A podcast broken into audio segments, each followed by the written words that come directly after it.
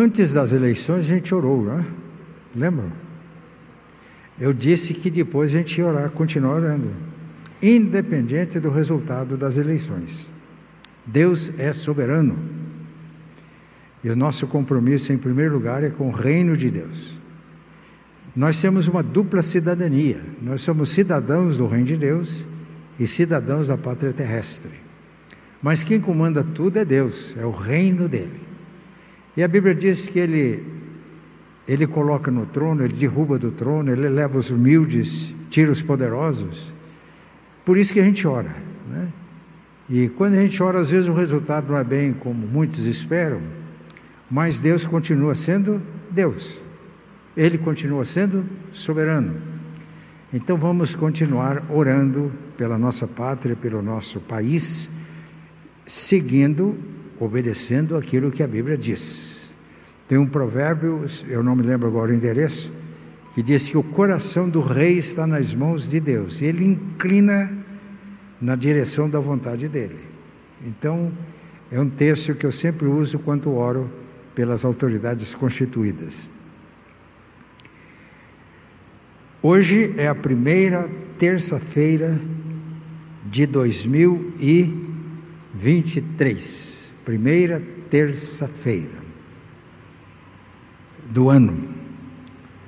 E quando a gente pensa em virada de ano, ano novo, a gente tem que pensar no tempo. Né? Eu me lembro que eu já preguei aqui, fiz é, menção a dois conceitos de tempo que a gente tem na nossa linguagem e duas palavras gregas que são traduzidas pela palavra tempo em português.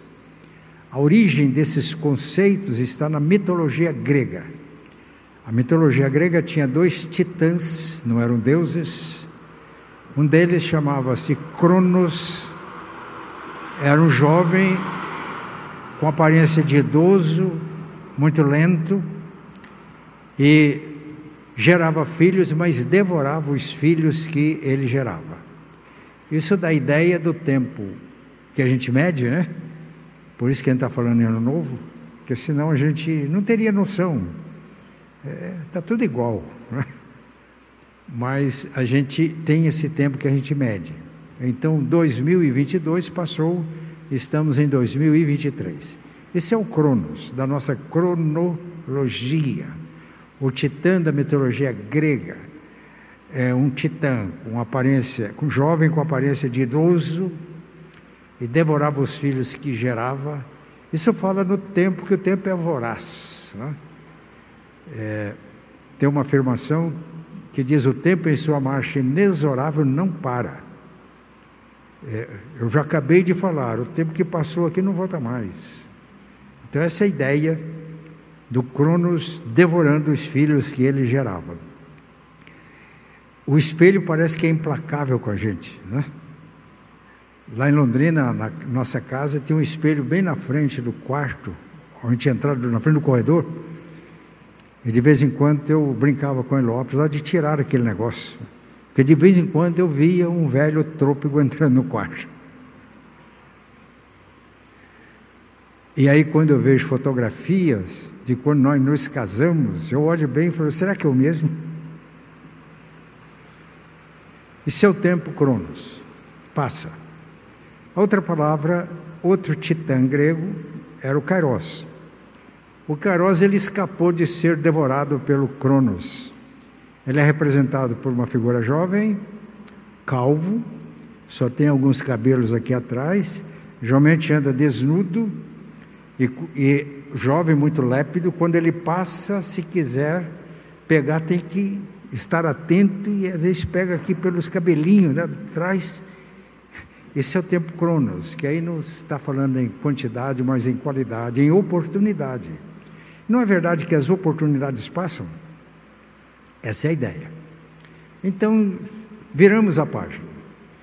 É, eu sempre estou escrevendo algumas orações de manhã, e é, no final do ano me veio a ideia de que 2021, 2022 foi um ano abençoado. Né? A Bíblia diz que todas as coisas cooperam para o bem daqueles que amam a Deus. Então, mesmo aquilo que a gente achou que não foi bom, então me veio a ideia de 2022 abençoado. Feliz ano velho, abençoado. O ano velho feliz, abençoado. E feliz ano novo, que é um desejo. Estamos pensando em tempo. E eu pensei hoje em a gente ler alguns textos da Bíblia. Os irmãos abram comigo, por favor, na carta de Paulo aos Efésios, capítulo 5. Carta de Paulo aos Efésios, capítulo 5.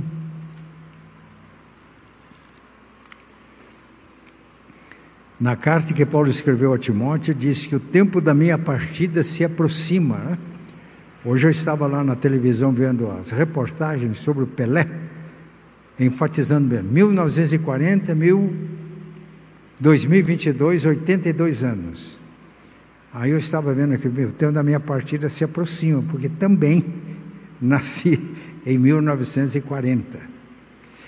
É, vamos ler este texto a partir do versículo 15. Efésios 5, a partir do versículo 15. Eu vou ler na linguagem de hoje, Os irmãos podem ler na versão que tem em mãos. Portanto, prestem atenção na sua maneira de viver. Não vivam como ignorantes, mas como sábios. Os dias em que vivemos são maus. Por isso, aproveitem bem todas as oportunidades que vocês têm. Não hajam como pessoas sem juízo, mas procurem entender o que o Senhor quer que vocês façam. Não se embriaguem, pois a bebida levará vocês à desgraça, mas encham-se do Espírito de Deus. Animem uns aos outros com salmos, hinos e canções espirituais. Cantem de todo o coração hinos e salmos do Senhor. Em nome do nosso Senhor Jesus Cristo, agradeçam sempre todas as coisas a Deus o Pai. Sejam obedientes uns aos outros pelo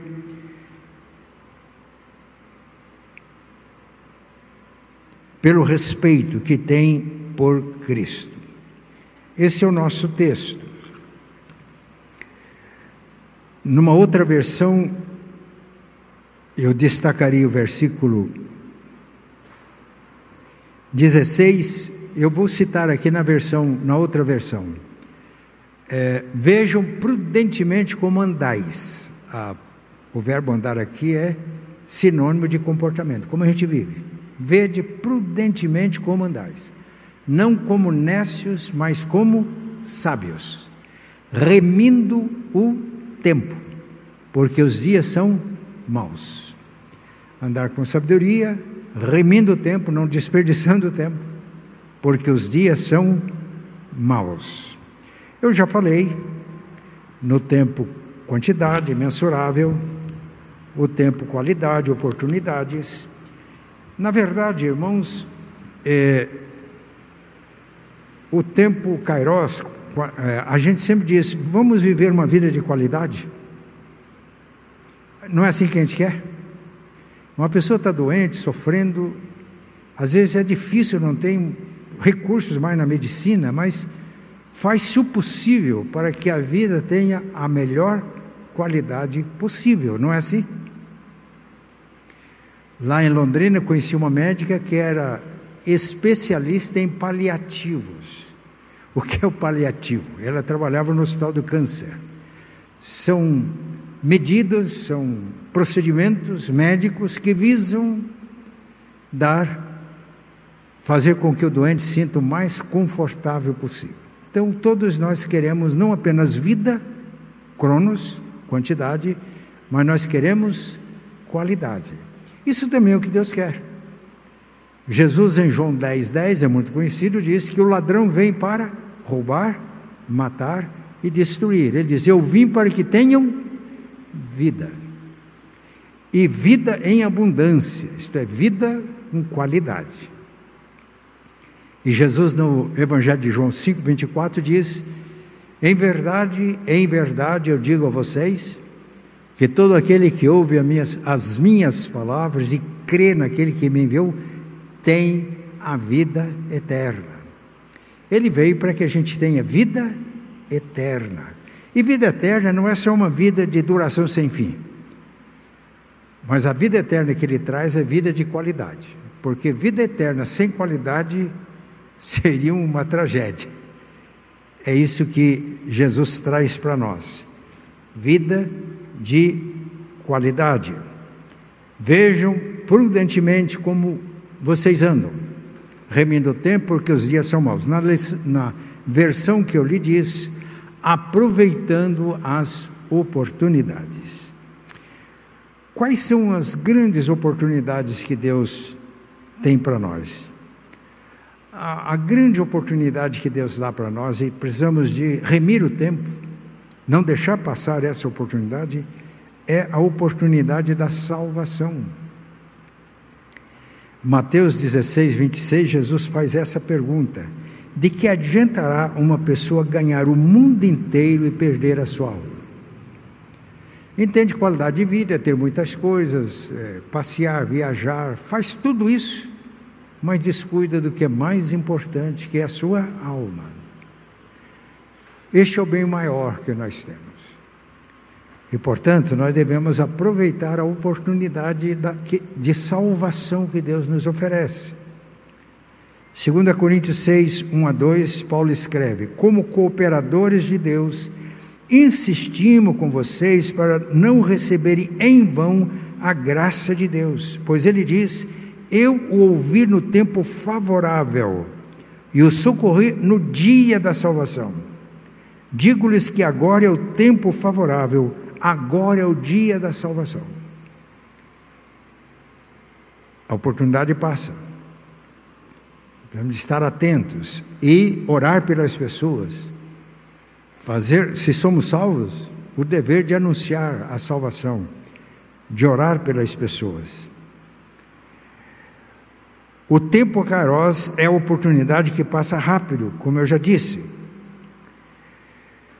Não apenas a salvação que nós recebemos pela graça como um presente de Deus, mas precisamos de desenvolver essa salvação. Filipenses 2, 12 a 15, Paulo escreve: desenvolvam a sua salvação com temor e tremor, porque Deus é quem efetua em vocês tanto querer como realizar, segundo a sua boa vontade. Eu estou salvo em Cristo, eu vou desenvolver essa salvação, não vou fazer nada para ser salvo, mas vou desenvolver aquela bênção que Deus já me deu no processo da santificação. Façam tudo sem murmurações nem discussões para que sejam irrepreensíveis e puros, filhos de Deus inculpáveis no meio de uma geração pervertida e corrupta, na qual vocês brilham como luzeiros no mundo. Aproveitar a oportunidade de viver esta experiência. Mas além da salvação, todos nós, e a oportunidade muito importante é missão. A missão é, os, é que dá sentido para nós aqui de continuarmos aqui no mundo. A missão. João 9,4, Jesus diz: Enquanto é dia, precisamos realizar a obra daquele que me enviou. Jesus falando: A noite se aproxima quando ninguém pode trabalhar. Qual é o plano de Deus para a minha vida? Ele tem para a vida de cada um. O que Deus já preparou para a gente fazer? Ele está dando oportunidade. Não podemos desperdiçar esta oportunidade. Como? Colossenses 3, 17 por 23 a 24, Paulo escreve: Tudo o que fizerem, seja em palavra ou em ação, façam-no em nome do Senhor Jesus, dando por meio dele graças a Deus. Tudo o que fizerem, façam de todo o coração, como para o Senhor e não para os homens, sabendo que receberão do Senhor a recompensa da herança. É a Cristo, o Senhor, que vocês estão servindo. coisa linda, aproveitar a oportunidade, fazer de coração, com alegria. aquilo que Deus dá para a gente fazer. Aí o Eclesiastes faz essa exortação: lembra-te do teu Criador nos dias da tua mocidade. Onde que vem os maus dias?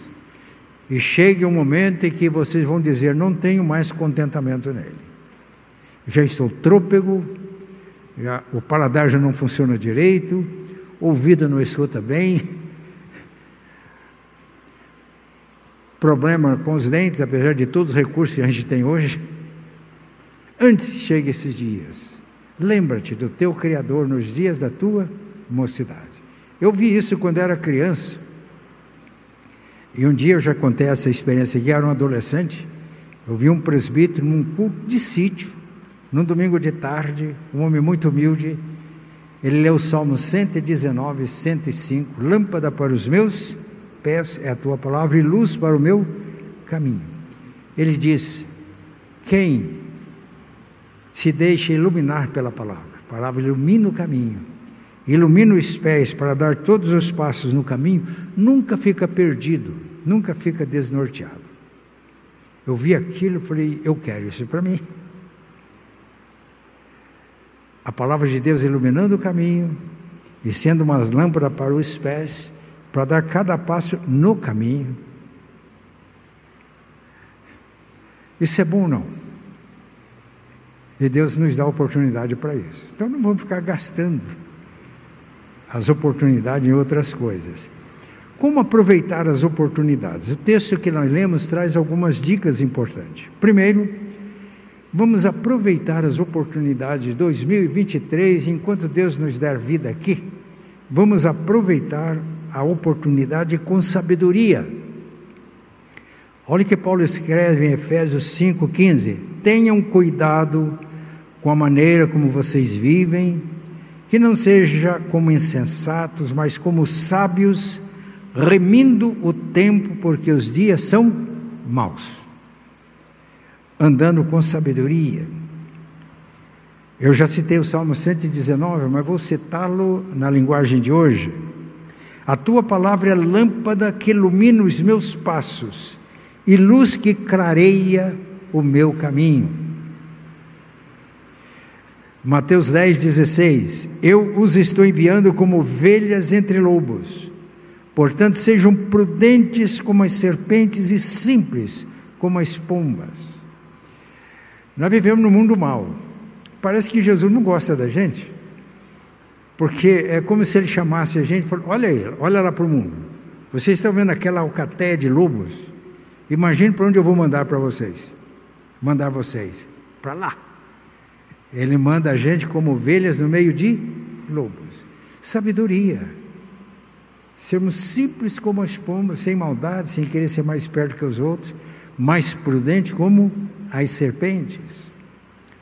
Eu gostava muito de ler o que Martin Luther King escrevia naquela época, na década de 60. Eu li um artigo dele, publicado na época, que dizia que nós, como crentes, precisamos ter Precisamos ter uma mente penetrante, prudentes, aliados a um coração terno, piedoso. Gostei. Ele lutou contra a discriminação racial. E havia leis que discriminavam os negros. Não podia andar em determinados ônibus, frequentar certos lugares, até nas igrejas tinha lugar separado. Isso era legal, e Martin Luther King dizia que isso era imoral.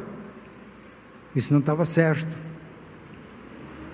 Mas ele lutou com tanta sabedoria que, ao invés de agravar o problema, ele contribuiu para que o problema fosse resolvido. Se ele ficasse apenas brigando com os brancos, dizendo que os brancos não estão com nada, que os negros são melhores do que os brancos, ele ia só botar mais lenha na fogueira. Mas ele transgredia a lei conscientemente, sabia que ele ia ser preso, mas ele ia lá no ônibus, ele sentava no lugar com os brancos. Quando botava um homem como Luther King na cadeia por causa disso, ele chamava a atenção das pessoas para pensar e refletir. A lei está injusta, a lei está errada.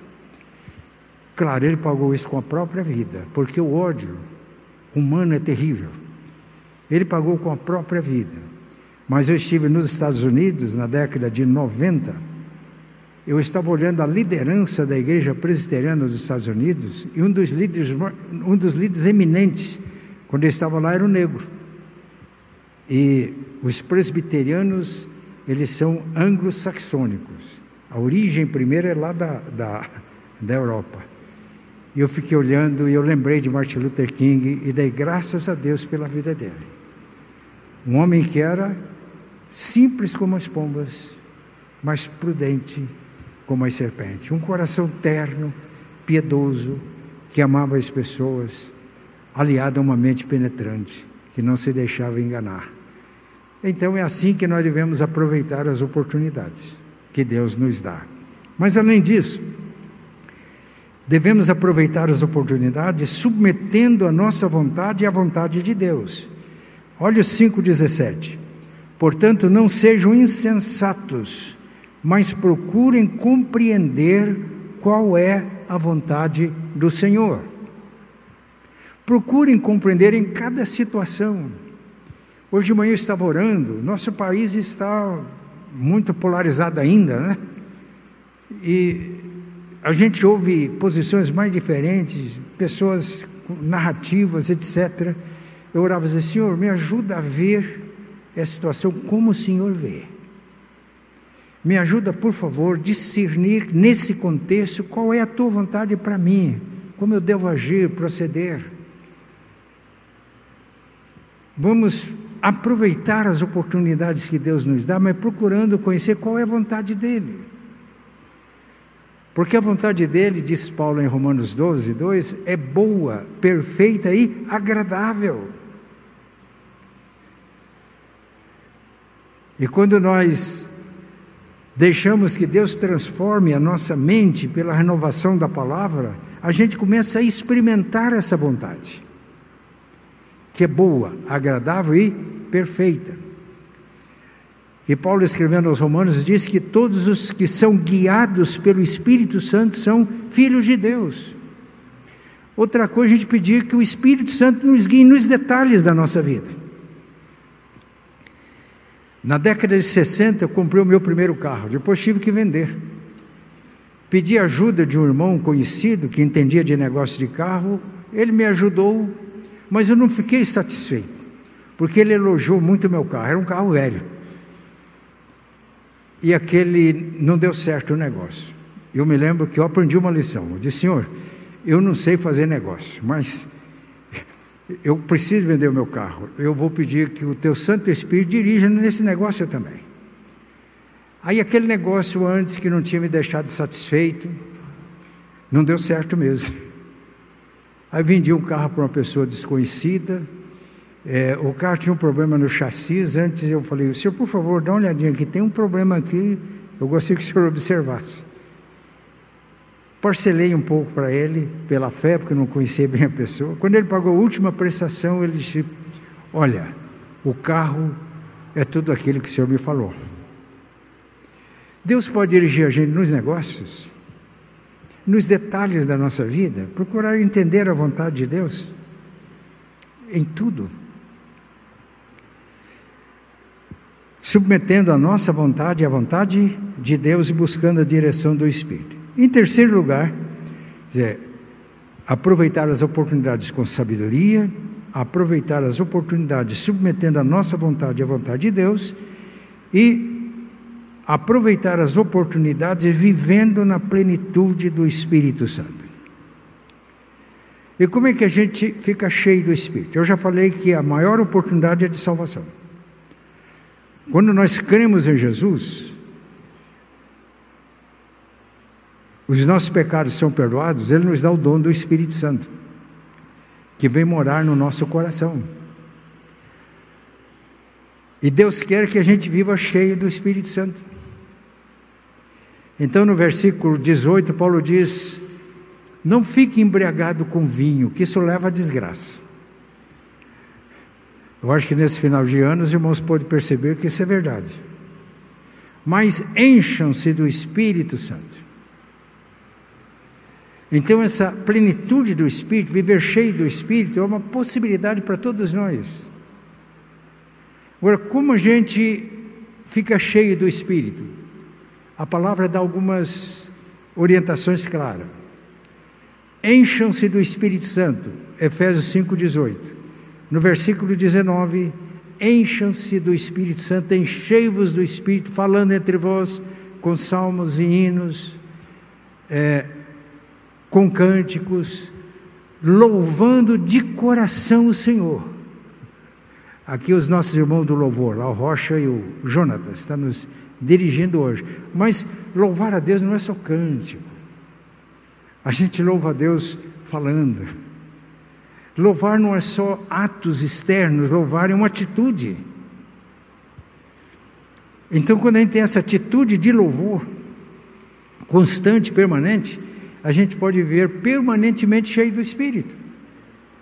Porque o verbo enchei-vos do Espírito, no grego ele está no imperativo, é uma ordem, mas está na voz passiva, está no presente contínuo. O que é o presente contínuo? É uma ação que não aconteceu no passado e ficou lá, é uma ação que está continuando.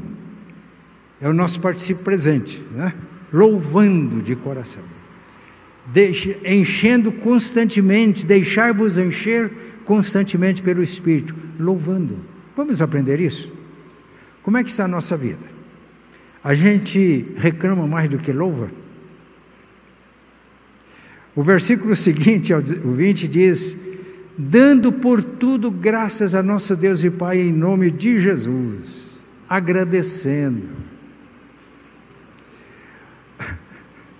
Vamos pensar um pouco. A gente agradece mais do que reclama?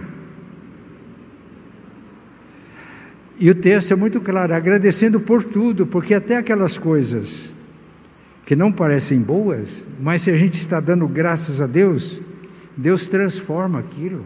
Né? E as coisas parecem ruins, se transformam em bênçãos para nós. Ficamos cheios do Espírito Santo, dando graças por tudo a nosso Deus e Pai, em nome de Jesus. E o versículo 21 Enchei-vos do Espírito, sujeitando-vos uns aos outros no temor de Cristo. Porque se o meu irmão é crente, convertido, recebeu o Espírito Santo. Então ele tem o mesmo Espírito que eu tenho. Concordam comigo? E o Espírito Santo dá dons. Todos convertidos têm dons. Não é que vai pedir dons, já tem, tem que descobrir. E nós abençoamos uns aos outros exercendo os dons. Eu tenho um dom no corpo de Cristo, mas se os irmãos não estiverem submissos a mim no dom que eu tenho, como é que eu vou abençoar o irmão? No entanto, cada irmão com o qual eu convivo tem dons do Espírito. Se eu não estiver submisso ao irmão, como é que o irmão vai me abençoar? Então, quando vivemos em comunhão, respeitando uns aos outros, estando com o coração aberto para receber o que Deus tem para mim através do meu irmão, eu fico cheio do Espírito. Pastor, às vezes tem um problema, às vezes o crente acha que só ele tem que abençoar todo mundo. E o problema é quando o pastor começa a pensar assim também. Aí ele, aí é problema. Ele pode ir ao esgotamento. Mas se todos devem estar sujeitos no dom que o pastor tem, o pastor deve estar sujeito a cada irmão no dom que o irmão tem. E aí ele também é abençoado. E nós nos abençoamos e vivemos cheios do Espírito na comunhão. Então, o tempo 2023, vamos aproveitar as oportunidades de Deus. As oportunidades passam. Salvação que ainda não é salvo, agora é o tempo aceitável, agora é o dia da salvação. Não deixe para depois abrir o coração e receber Cristo. Segundo, outra grande oportunidade é a missão, aquilo que Deus tem para a gente. E quando eu cumpro a missão que Deus tem para mim, a minha vida tem sentido. As pessoas cujas vidas estão sem sentido é porque estão vivendo egoisticamente para si. Não tem como ser infeliz quando coloca as suas vidas nas mãos de Deus para servi-lo. E não precisa ser coisa grandiosa, não. Tinha um irmãozinho que trabalhava, é, morava no sítio, no sítio tinha um templo é, simples, e, na, e, e lá no sítio não tinha água encanada, então tinha aquele poço e tirava água do poço. Então tinha um balde colocado aqui numa corda, né? E uma manivela, já viram isso? É só a turma mais antiga aqui que morou na roça. Então descia aquele negócio, o balde tinha um peso aqui, virava lá, enchia d'água e tirava. E esse tempo tinha um poço para os irmãos tomar água domingo, geralmente eles iam domingo à tarde, depois do almoço. E o irmãozinho estava perguntando, Senhor, qual a minha missão? Principalmente aqui na igreja. Eu tinha missão como chefe de família. Ele não tinha muita habilidade para outras coisas. Ele viu os irmãos tirando água e falou: Ah, achei. Eu vou tirar água para servir os meus irmãos. Ele disse que ele fazia aquilo, dava uma grande alegria para ele, quando ele estava servindo os irmãos, tomando uma aguinha fresca que ele tirava lá daquele poço. É difícil cumprir uma missão, aproveitar oportunidades? É só querer. Aproveitar. E aí, aproveitando as oportunidades com sabedoria, aproveitando as oportunidades. Qual a segunda coisa que eu disse? Submetendo a nossa vontade à vontade de Deus e aproveitando as oportunidades, vivendo cheios do Espírito Santo. Que Deus nos ajude.